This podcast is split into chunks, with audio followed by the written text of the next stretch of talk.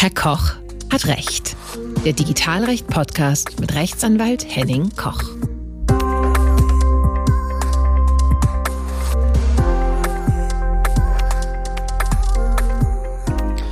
Willkommen bei Herr Koch hat Recht. Passend zum Jahreswechsel an Silvester die letzte Folge. Doch zunächst ein paar Hausmitteilungen. Ja, lange, lange ist's her, dass ich letzte Folge gemacht habe. Das liegt leider daran, dass viel zu viel anderes zu tun war. Wir haben in Marburg in der Innenstadt eine Zweigstelle aufgemacht im Frühjahr diesen Jahres und im Sommer hatten wir privat einige Bauarbeiten zu erledigen, sodass für Podcasten und für anderes leider keine Zeit blieb. Das soll sich aber jetzt ändern. Mit dieser Folge geht ein neuer Aufschlag los, sodass ähm, jetzt auch im nächsten Jahr wieder regelmäßig etwas zu hören ist aus dem Bereich Digitalrecht und Datenschutzrecht. In der heutigen Folge geht es um das TTDSG. Das ist das Telekommunikations-Telemedien-Datenschutzgesetz, ein etwas sperriger Name. Auch die Abkürzung TTDSG macht es eigentlich nicht besser. Das Gesetz hätte auch genauso gut heißen können, das gute Cookie-Gesetz oder wie verhindere ich zukünftig Cookies Gesetz. Aber das ist nur ein Teilaspekt dieses Gesetzes. Hier geht es heute um den Bereich der Cookie-Einwilligung im Rahmen des TTDSG. Aber zunächst einmal eine kurze Übersicht. Das TTDSG ist jetzt also seit 1. Dezember 2021 in Kraft und es enthält tatsächlich strengere Regelungen als die DSGVO. Das ist erstmal eine Leistung, möchte man in Anführungszeichen sagen. Es erfasst und schützt nicht nur personenbezogene Daten, auch das ist etwas Neues. Und das TTDSG dient von der Gesamtkonzeption der sogenannten Integrität von Endeinrichtungen, also von Handys, Tablets und Laptops. Und es betrifft unter anderem jeden Webseiten- oder App-Betreiber, aber auch Smart Home-Anwendungen, sogenannte Anbieter eines Telemediendienstes. Hinsichtlich der Cookies sieht das TDDSG in seinem Paragraph 25 eine strengere Einwilligungspflicht vor. Geschützt werden also die Daten auf Endeinrichtungen. Das ist der Hauptzweck hierbei. Eine Endeinrichtung ist praktisch jedes Gerät, das am Internet angeschlossen wird. Endeinrichtungen in geschlossenen Netzwerken sind davon aber nicht erfasst, etwa in Firmennetzwerken. Dann gelten wieder die allgemeinen Regelungen der DSGVO. Das Einwilligungserfordernis gilt also insbesondere für Webseiten, Smart ähm, Home-Anwendungen oder für Apps oder für sonstige Anwendungen, die mit dem Internet direkt oder indirekt verbunden sind. Für das Einwilligungserfordernis ist die Art der Daten erst einmal nach der Konzeption des Gesetzes irrelevant, ob es personenbezogene Daten oder ist oder anonym. Sobald eine Speicherung in der Endeinrichtung oder der Zugriff auf Informationen erfolgt, die bereits auf der Endeinrichtung gespeichert sind, ist eine Einwilligung erforderlich. Und insoweit geht dies der DSGVO weiter vor und ist auch weitergehend.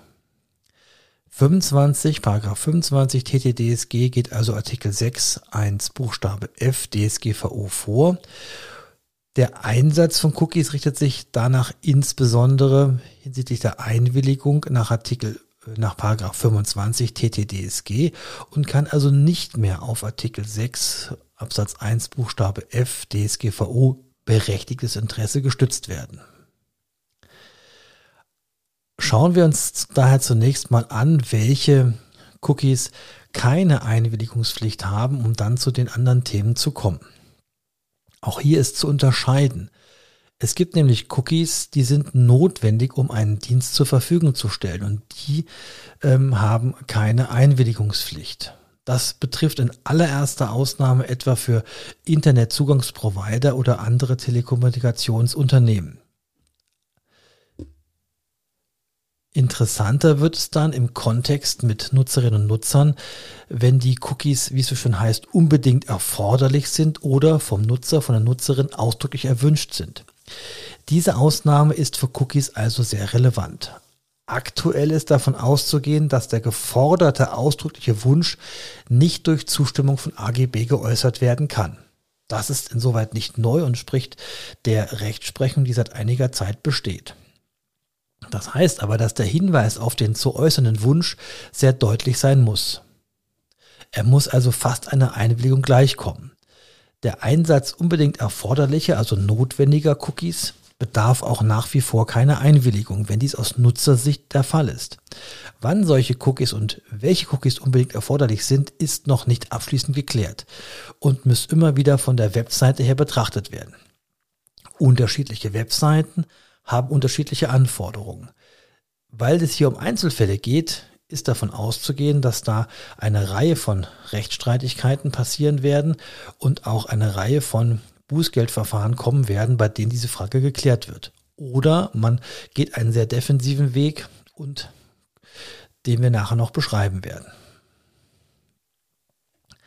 Jetzt ein paar Beispiele, wo es keine Einwilligungspflicht gibt. Hier zum Beispiel Cookies zu Nutzereingaben, Warenkorbinhalten oder Login-Status. Sprachauswahl-Cookies, Cookie Opt-in, Wiedergabe von Multimedia-Inhalten, sofern sie für die Wiedergabe essentiell sind. Auch Reichweitenmessungen, sofern sie eben nicht mit einem Werbenetzwerk verbunden sind und auch nur anonyme Statistiken erstellt werden und kein Tracking über Webseiten hinweg erfolgt und die Daten Dritten nicht bereitgestellt werden. Das heißt also, alle anderen Cookies sind einwilligungspflichtig.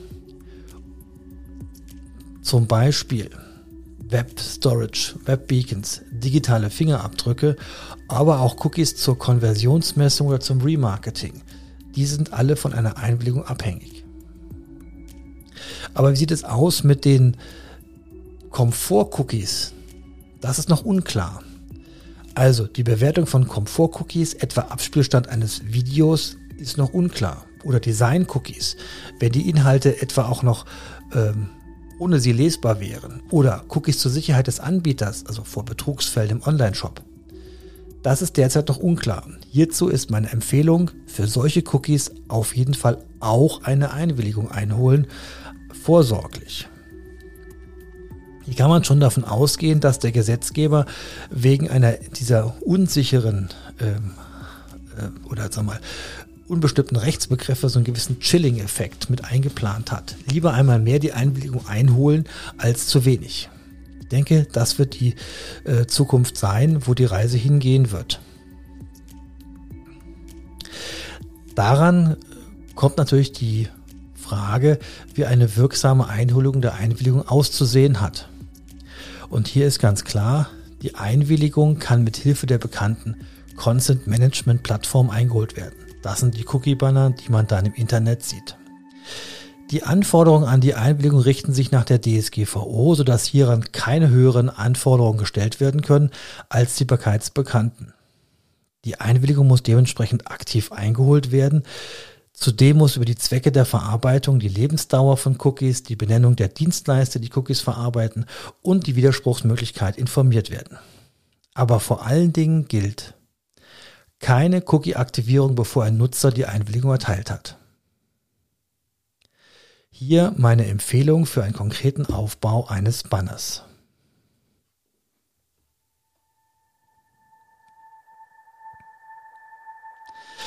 Erstens, die Einwilligung muss aktiv erteilt werden. Etwaige Checkboxen dürfen nicht vorbelegt sein. Ganz wichtig. Zweitens, der Cookie-Banner muss für je einen eigenen Button für Annehmen und Ablehnen halten. Drittens, die beiden Buttons müssen gleichermaßen erreichbar sein. Die Erreichbarkeit auf einer anderen Ebene, Unterebene, ist nicht zulässig.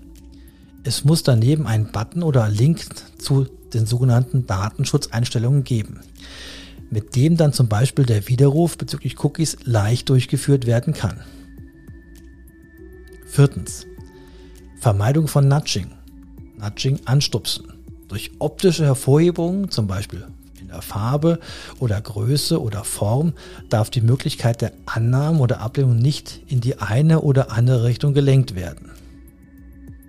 Fünftens. Umfangreiche Informationen müssen bereits im Banner äh, erforderlicherseits angegeben werden. Im Banner müssen also bereits Informationen erteilt werden über Zwecke der eingesetzten Tools, Anzahl der Anbieter und Tools und die Angabe, ob der Anbieter seinen Sitz außerhalb der EU hat.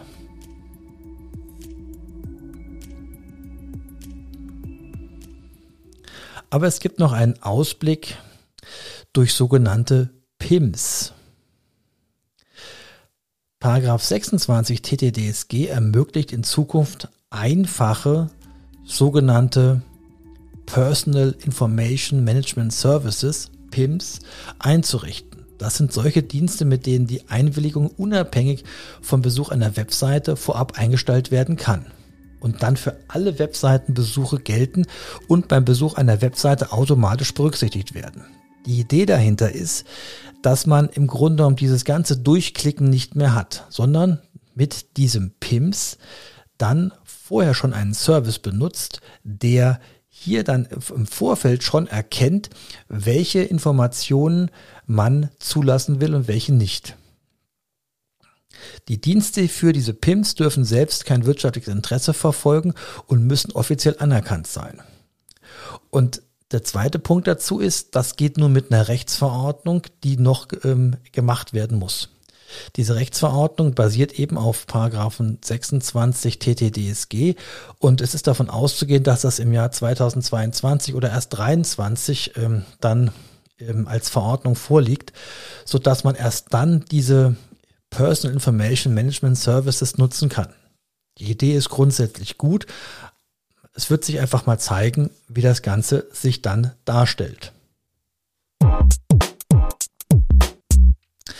Ja, die letzten Fragen zum Thema Cookie Banner und Verwendung sind noch nicht gelöst. Auch das äh, neue Gesetz schafft erstmal viele Fragen und viele Themen, wo man sich erstmal mit den Rechtsfragen erstmal einruckeln muss, weil wir viele unbestimmte Be Rechtsbegriffe haben. Die Idee ist gut.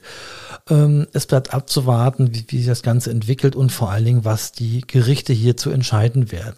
Ein wesentlicher Punkt, äh, der bisher immer verwendet worden ist, um Cookie-Banner darzustellen und auch die Einwilligung ähm, einzuholen, vielmehr, ist der Artikel 49 DSGVO nach der Idee des TTDSG geht dieses Jahr als Spezialnorm der, der DSGVO vor.